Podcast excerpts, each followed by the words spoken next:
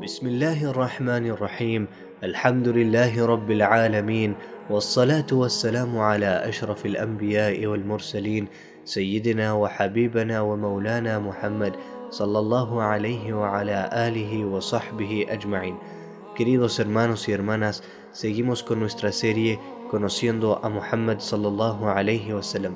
Y en el capítulo de hoy hablaremos sobre cuando buscabas su perdón sallallahu alayhi wasallam.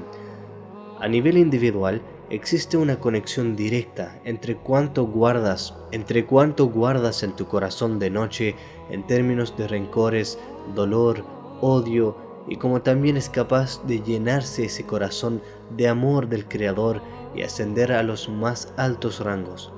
Y así, cuando el profeta sallallahu alaihi wasallam habla de un hombre que pertenece a la gente del paraíso solo por el hecho de que en la noche vaciaba su corazón de todos los rencores y buscaría el perdón para las personas. Entonces, ¿cómo podría el mensajero sallallahu alaihi wasallam mantener en su corazón odio o rencor cuando estaba tan ocupado alimentando su corazón con amor cada noche y llenándolo con el amor de Allah subhanahu wa ta'ala.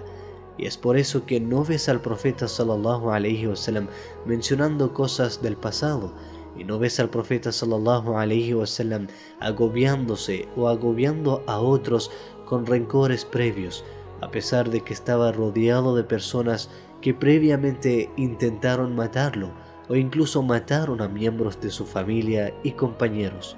Ahora, es probable que si fueras un compañero del profeta sallallahu alaihi wasallam te habrías excedido unas cuantas veces, porque el profeta sallallahu alaihi wasallam era tan misericordioso y tan humilde que a veces podías olvidarte de ti mismo, ¿cierto? Entonces, eso podría significar levantar la voz en su presencia, eso podría significar aprovecharse de su amabilidad. Y cuando te diste cuenta de eso, sabiendo quién era él, quisiste buscar su perdón, sallallahu alayhi wasallam. Y una cosa sobre el profeta sallallahu alayhi wasallam es que era difícil de molestar y perdonaba rápidamente. Entonces fue muy difícil hacer enojar al profeta sallallahu alayhi wasallam. En primer lugar porque, como habíamos dicho, él no se enojaría por sí mismo y al mismo tiempo si le pidieras perdón al profeta sallallahu alaihi wasallam, incluso si estuviera muy enojado, te perdonaría de inmediato, sin importar cuán grande haya sido la transgresión antes de eso. Entonces, tienes esta lista de cosas, ¿cierto?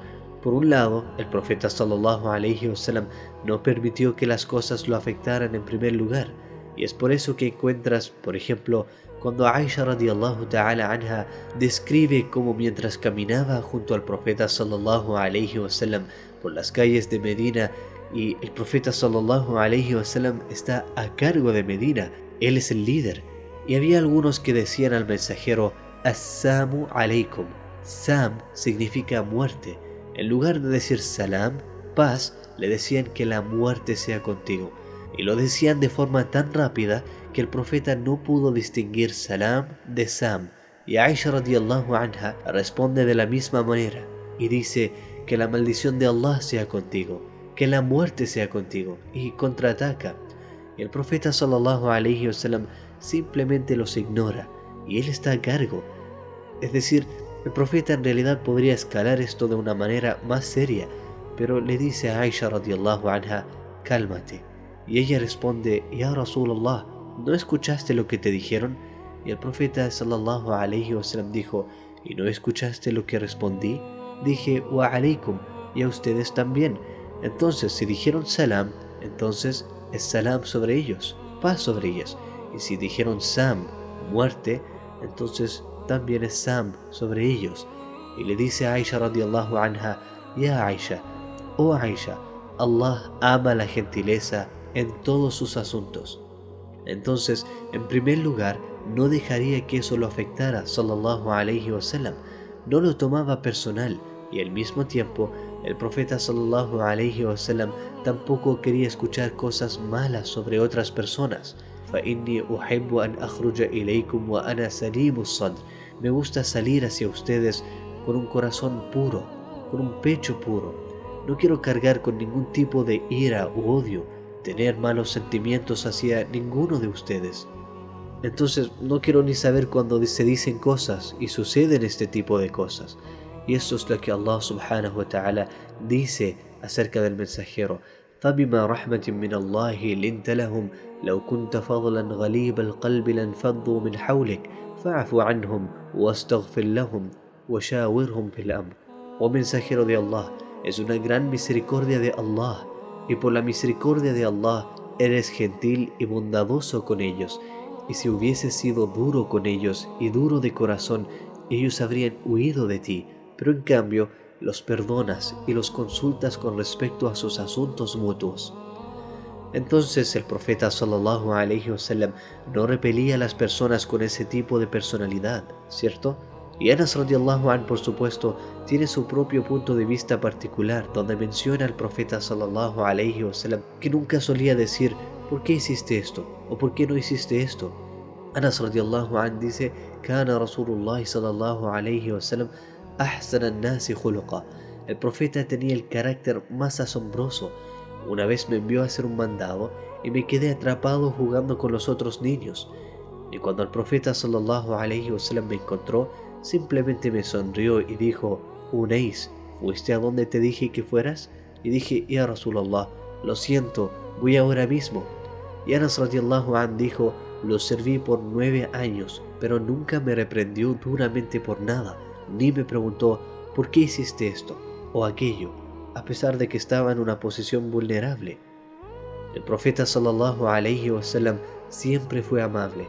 En realidad nunca llevó las cosas demasiado lejos y él siempre miraba y perdonaba, ya sea con los miembros de su familia o con los que estaban afuera o con los que estaban cerca de él en la comunidad, y luego ves alguna de las cosas más serias. Y nuevamente el profeta sallallahu alaihi wasallam estaba rodeado de personas que habían tratado de lastimarlo antes.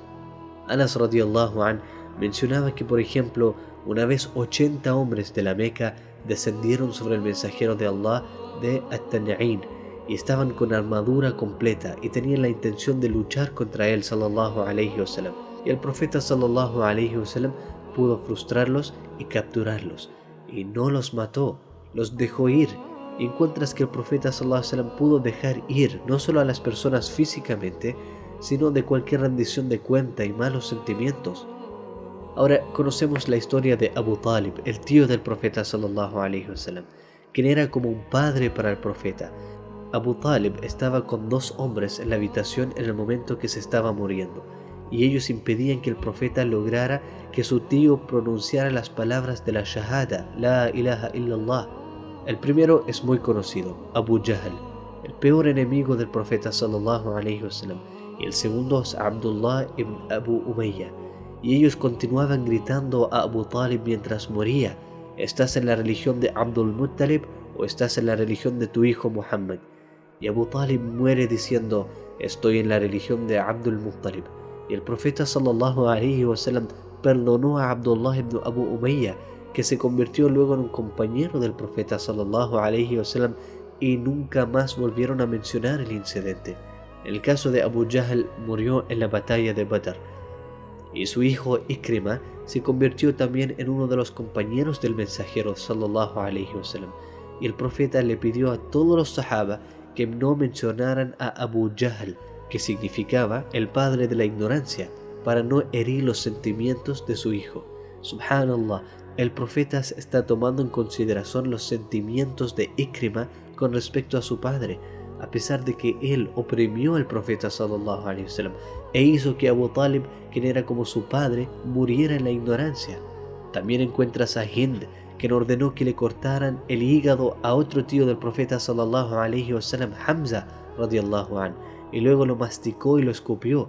Y ella le pidió perdón al profeta sallallahu alaihi wasallam y él la perdonó, al igual que Wahshi, quien fue el encargado de cumplir tan horrible orden. Y una de las cosas que es importante tener en cuenta aquí es que el profeta sallallahu alaihi wasallam se apoyó en ejemplos anteriores y nos apoyamos en su ejemplo sallallahu alaihi wasallam. Por lo tanto, Cuando Abu Sufyan se acercó al mensajero y le dice, estábamos equivocados y Allah te ha preferido a ti sobre nosotros, el profeta le recita lo que dijo Yusuf salam, el profeta José, La tathriba alaykum no hay culpa sobre ustedes hoy día. Y cuando se le planteó al profeta la forma en que esta gente lo había dañado, él dijo, que Allah tenga misericordia de mi hermano Musa, el profeta Moisés, fue herido mucho más que esto y fue paciente. Entonces, el profeta sallallahu alaihi wasallam, ya sea que fuera alguien que lo molestó un poco o gravemente, tan pronto que haya buscado su perdón, él sallallahu alaihi wasallam se lo daría. Subhanallah.